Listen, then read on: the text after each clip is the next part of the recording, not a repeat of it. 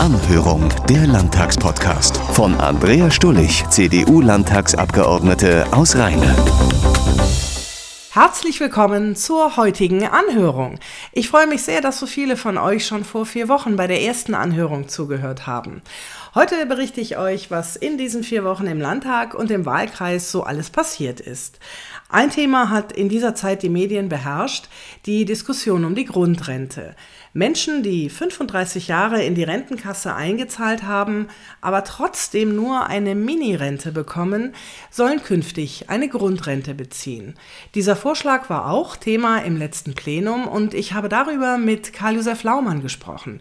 Er ist unser Arbeits- und Sozialminister in Nordrhein-Westfalen und Bundesvorsitzender der CDA.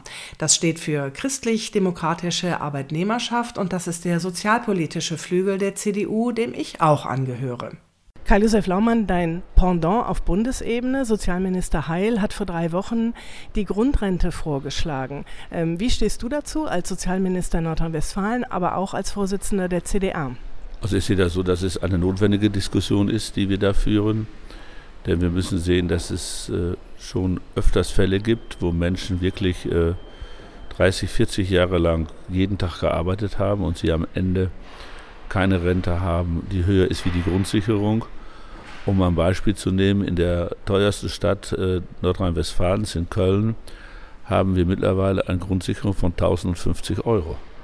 Das heißt, jeder, der unter 1050 Euro Rente kriegt in Köln, hat im Grunde nicht mehr wie unter Umständen auch ein Mensch, der nie gearbeitet hat. Und äh, das finden viele Leute sehr ungerecht, ich auch. Ich bin der Meinung, dass jemand, der jahrzehntelang geleistet hat, auch vielleicht im Niedriglohnbereich gearbeitet hat, am Ende mehr haben muss wie jemand, der das nicht getan hat. Das hat auch mit den Leistungsgedanken, so meine ich, der sozialen Marktwirtschaft zu tun. Und äh, die Vorschläge, die der Kollege Heil gemacht hat, sind zum Teil, finde ich, auch in Ordnung. Sie decken sich auch mit dem, was wir in der CDU denken. Zum Beispiel, dass die Grundrente höher sein muss, wie die Grundsicherung, dass das natürlich nur gelten kann für Menschen, die auch wirklich äh, ein Leben lang gearbeitet haben, also Jahrzehnte auch Mitglied der gesetzlichen Rentenversicherung waren. Wo wir auseinanderliegen, ist eine einzige Frage. Der Bundesarbeitsminister will keine Bedürftigkeitsprüfung. Das würde bedeuten, dass auch Menschen diese Rente bekommen, die zum Beispiel durch die Rente ihres Ehepartners auch ganz gut abgesichert sind. Das halte ich persönlich für falsch. Äh, andersrum bin ich der Meinung, die jetzige Bedürftigkeitsprüfung, wo es auch um Vermögen geht, wo man nur 5000 Euro gespart haben darf, ist viel zu streng. Und deswegen vertrete ich in dieser Frage auch eine Mittellinie und sage, lass uns doch bei einer Bedürftigkeitsprüfung die Vermögensfrage außer Acht lassen. Auch das eingenutzte Haus, finde ich, äh, darf nicht in Frage gestellt werden. Und lass uns doch nur über die laufenden Einnahmen reden. Und wenn man mir dann vorwirft, na ja, aber ich will dann große Vermögen schützen, dann sage ich, große Vermögen haben auch in der Regel laufende Einnahmen. Und ich hoffe, äh, dass wir uns in den nächsten Monaten auch auf eine solche Mittellinie äh, letzten Endes auch dann äh, verständigen. Dass Hubertus Heil zurzeit sagt, dass er gar nicht bereit ist, über irgendeine Form der Bedürftigkeitsprüfung zu reden, macht die Sache natürlich etwas schwierig. Aber gut, wir müssen uns ja in einer Koalition einigen, um das Problem zu lösen. Meine Bitte ist eigentlich nur, dass man nicht hier unnötige Gräben aufschmeißt. Denn ich habe in dieser Debatte, die es ja schon seit vielen Jahren gibt, immer wieder erlebt, dass jeder Vorschlag zerredet worden ist. Und äh, ich finde, wir müssen jetzt einfach mal zu einer Lösung kommen. Und eine Grundrente verbunden mit einer Bedürftigkeitsprüfung ist auch finanzierbar. Eine Grundrente ohne Bedürftigkeitsprüfung kostet drei Milliarden und ist damit auch nicht finanzierbar. Aber wahr ist, und da müssen wir einfach sehen, wir haben in Nordrhein-Westfalen ungefähr 24 Prozent unserer Menschen, die ganztags arbeiten, die unter 2000 Euro brutto verdienen. Und das macht deutlich, dass wir auch wirklich viele Leute haben, die sehr fleißig sind, wo die Löhne eben niedriger sind. Es sind eben nicht alle Leute in den Bereichen der gewerblichen Wirtschaft unterwegs, der öffentlichen Verwaltung unterwegs, der Versicherungswirtschaft unterwegs, wo wir alles in allem äh, eine vernünftige, gute Lohnstruktur haben. Es gibt eben Bereiche wie Logistik, äh, wie Teile des Einzelhandels, äh, wie das Reinigungsgewerbe, wie die Gastronomie, wo wir schon auch niedrige Lohnniveaus haben. Und mir ist einfach wichtig, dass diese Menschen das nicht bis ins Alter spüren müssen. Und deswegen bin ich auch so für die Grundrente. Dazu kommt eine weitere Frage, die man immer sehen muss. Die Menschen, die unter 2000 Euro verdienen, haben in Nordrhein-Westfalen nur zu 15 Prozent Betriebsrenten. Leute, die über 5000 Euro verdienen, zu 75 Prozent. Das heißt also, dass der Niedriglohnbereich leider auch damit einhergeht, dass eben auch keine Betriebsrenten gezahlt werden. Und für diese Menschen die gesetzliche Rente im Alter die einzigste Einnahmequelle ist. Du hast in der Debatte im Plenum einen schönen Vergleich äh, gebracht, einen Sparkassendirektor und die Putzfrau, die in der Sparkasse arbeitet. Kannst du dieses Beispiel nochmal erläutern? Ja gut, ich habe im Plenum gesagt, dass ja der Gedanke der sozialen Marktwirtschaft äh, ohne Leistungsgedanken nicht denkbar ist. Und es ist wirklich so, dass ich mich da schon äh, sehr lange in meinem Leben frage, äh, was ist eigentlich Leistungsgerechtigkeit? Äh, drückt das Gehalt wirklich die Leistungsgerechtigkeit aus? Äh, also wenn man etwa das Gehalt eines Sparkassen- oder Volksbankleiter sieht, dann verdienen die in der Regel mehr wie ein Bundeskanzler. Gut, das sind sicherlich Leistungsträger. Aber jemand, der Jahrzehnte morgens um fünf aufsteht und die Sparkasse putzt, finde ich, ist auch ein Leistungsträger. Und äh, ich glaube, wir sind gut beraten in der Politik, wenn wir auch diese Leistungen achten.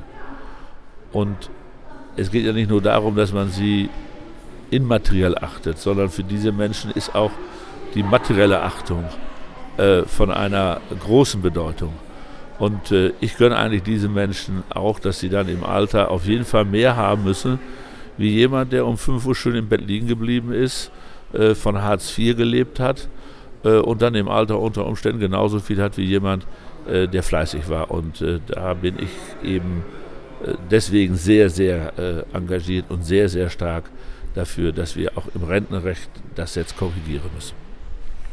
Nun bist du mit dem Thema natürlich auch als CDA-Bundesvorsitzender unterwegs. Gelingt es dir, auch in unserer eigenen Partei Menschen von unserer Linie zu überzeugen in diesem Bereich Grundrente? Ja, also ich habe gar kein Problem, wenn man äh, in normalen äh, Ortsversammlungen Kreisparteitagen der CDU unterwegs ist, hat man sehr viel Zustimmung dafür. Die CDU-Mitglieder leben ja auch mitten in der Gesellschaft. Wir sind eine Volkspartei. Auch bei uns in unserer Mitgliedschaft gibt es sehr unterschiedliche Einkommens- Verhältnisse. In der CDU sind ohne Frage auch Menschen, die gut verdienen, aber wir haben auch in der CDU Menschen, die auch sehr auf den Euro achten müssen. Wir haben sehr viele Rentnerinnen und Rentner in unserer Partei. Wir haben ja auch viele Witwen, die mit einer Witwenrente auskommen müssen. Also ich finde, die CDU zumindest äh, auch bei uns im Münsterland ist ja nun wirklich, Gott sei Dank, ein, ein ganz normaler Querschnitt äh, der Bevölkerung. Und ich glaube, dass CDU einfach auch bedeutet, dass man Lebensleistung anerkennen muss. Und das ist in meiner Partei tief verwurzelt. Äh, bei den Funktionären, finde ich, könnte es manchmal ein bisschen ausgeprägter sein, das muss ich auch sagen. Aber wir haben ja äh, auch in dem Koalitionsvertrag das äh, für die Berliner Koalition festgehalten, dass es in dieser Wahlperiode hier eine Lösung geben soll und da muss und dazu wird auch die CDU stehen. Und äh, ich werbe ja sehr dafür, dass man es nicht kaputt redet. Schon Ursula von der Leyen hat damals, wo sie Arbeitsminister war, zwischen 2007 und 2012 hat sie ja schon äh, versucht, so eine Grundrente zu machen. Es ist damals alles kaputt geredet worden. Und äh, ich möchte es einfach einen Beitrag leisten, dass wir es nicht wieder kaputt reden. Denn äh, ich finde das einfach ungerecht. Ich bleibe dabei. Es kann nicht sein, dass jemand, der immer fleißig war, der muss auch im Alter äh, besser dastehen wie jemand, der es nicht war. Vielen Dank. Niemand kann so gut Politik erklären wie du, finde ich. Dankeschön. Apropos Politik erklären, wir haben im Landtag einen ganz großartigen Besucherdienst, der Gäste betreut und den Landtagsbetrieb erklärt. Vorletzte Woche war zum Beispiel die CDU aus Lattbergen zu Gast, hat eine Stunde auf der Besuchertribüne die Debatten im Plenum verfolgt und danach haben wir noch eine Stunde über meine Arbeit in Düsseldorf gesprochen. Und eine Frage, die Besuchergruppen in Düsseldorf ganz oft stellen, lautet, wie groß ist eigentlich dein Büro? Ganz einfach, es ist nicht super groß, vor allen Dingen nicht so groß, wie ihr euch das vermutlich vorstellt, vielleicht so 15, 16 Quadratmeter. Viele Abgeordnete, ich auch, teilen sich ein Büro mit ihrem Mitarbeiter. Bei mir stehen zwei Schreibtische drin, eine Mini-Besprechungsecke und ein Sofa. Es gibt Einbauschränke für die vielen Akten und ein Waschbecken. Alles ziemlich unspektakulär, aber zweckmäßig. Und dass die Mitarbeiter mit im Büro sitzen, finde ich eigentlich ziemlich gut, denn das macht die Absprachen leichter. Und mir ist auch das schnelle Feedback wichtig, wenn ich zum Beispiel eine Rede geschrieben habe. Ich bin ja in unserer Fraktion Sprecherin für Medienpolitik. Im letzten Plenum habe ich dazu gesprochen, nämlich genauer gesagt über das Gesetz zur Zustimmung zum 22. Staatsvertrag zur Änderung rundfunkrechtlicher Staatsverträge, 22. Rundfunkänderungsstaatsvertrag und zur Änderung weiterer Gesetze, 17. Rundfunkänderungsgesetz. Und bei einem so sperrigen Titel war mir gleich am Anfang meiner Rede wichtig zu sagen, Rundfunk- und Medienpolitik ist deutlich spannender als der komplizierte Titel zu diesem Tagesordnungspunkt vermuten lässt. Es geht nämlich unter anderem um digitalen Radioempfang, kurz DAB+. Demnächst werden dafür in Nordrhein-Westfalen Radiofrequenzen vergeben. Das bedeutet nicht, dass UKW abgeschaltet wird.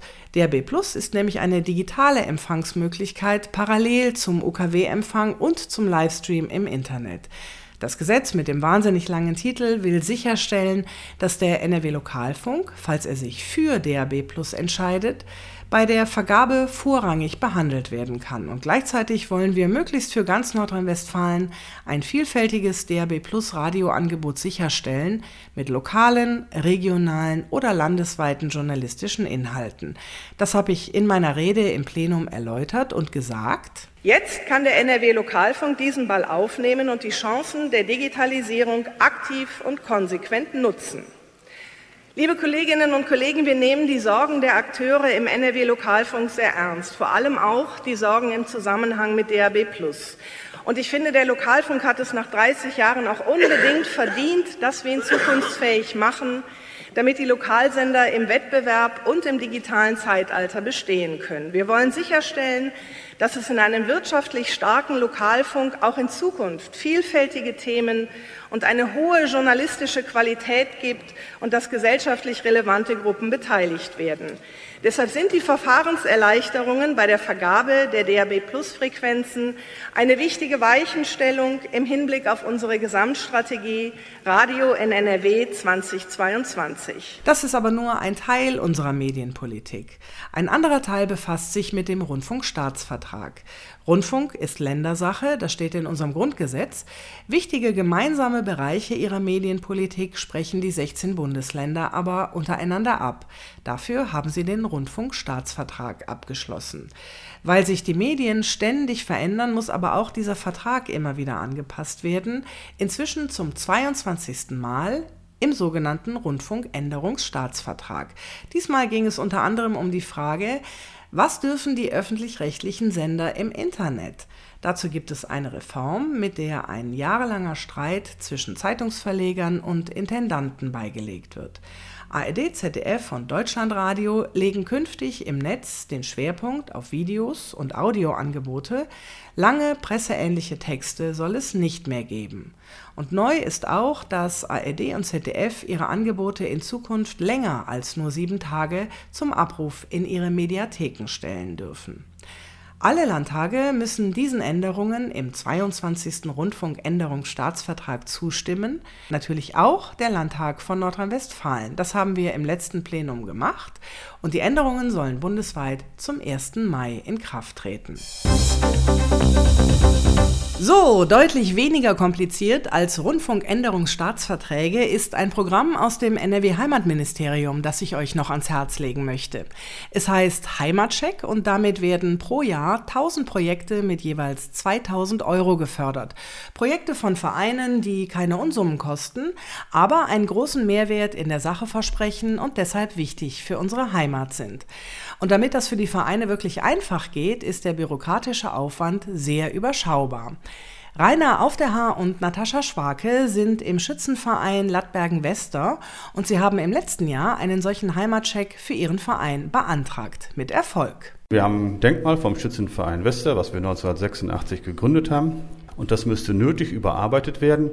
Und für diese Überarbeitung möchten wir diese 2000 Euro ganz gerne verwenden, weil wir haben viel Arbeit damit und auch Unterhaltung und Kantensteine setzen, neue Büsche pflanzen. Und wir freuen uns, dass es so gut geklappt hat. Wir haben ja damit geworben, wenig Bürokratie. Ist es wirklich so? Ja, es ist wirklich so. Also wenn man sich ein bisschen im Internet auskennt, man äh, klickt einfach die Seite an und äh, wird dann eigentlich super durchs Programm geführt. Man muss sich äh, etwas registrieren. Das ist aber eine ganz kleine Geschichte und man muss vielleicht gerade mal ein, zwei Seiten ausfüllen und der Antrag ist fertig. Dann wird er noch einmal online sozusagen rübergeschickt, muss einmal nochmal ausgedruckt werden, einmal nochmal gegenzeichnen, nochmal zusätzlich zur Bezirksregierung schicken, das ganze Werks. Und das ist es eigentlich schon. Es ist wirklich super einfach. Nicht, dass man sich durch 35 Seiten klicken muss, sondern es ist wirklich ein, zwei Seiten, dann hat man ausgefüllt. Es ist wirklich einfach. Der Heimatcheck ist also ein Möglichmacher für viele kleine Projekte rund um das Thema Heimat, für die unsere Vereine eine Anschubfinanzierung brauchen, um loslegen zu können. Das kann eine Stadtteilbroschüre sein oder Hilfe für die Renovierung eines Bürgertreffs oder die Organisation einer Sonderausstellung, um nur ein paar Beispiele zu nennen. Infos und das Antragsformular gibt's online beim NRW Heimatministerium. So, das war meine zweite Anhörung. Etwas verspätet, weil ich letzte Woche erkältungsbedingt fast keine Stimme hatte. Schön, dass ihr auch diesmal mit dabei wart und bis zur nächsten Anhörung. Es liegen keine weiteren Wortmeldungen vor. Die Sitzung ist geschlossen. Anhörung, der Landtagspodcast von Andrea Stullig, CDU-Landtagsabgeordnete aus Rheine.